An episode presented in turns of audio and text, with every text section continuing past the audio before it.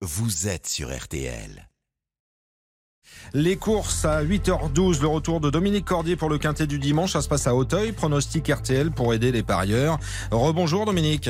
Bonjour Stéphane, bonjour à tous. Direction Auteuil cet après-midi pour le quintet. 16 au départ d'un steeple long de 3700 mètres. L'outsider de RTL s'appelle Invité de marque. On le connaît bien, Invité de marque. Lors de sa dernière course, c'était d'ailleurs le favori de RTL, mais malheureusement, il avait mis les freins dans la ligne d'arrivée, il avait terminé non placé. On lui met des œillères australiennes pour le motiver ici, et il devrait tenir toutes ses promesses à Bellecote cette fois.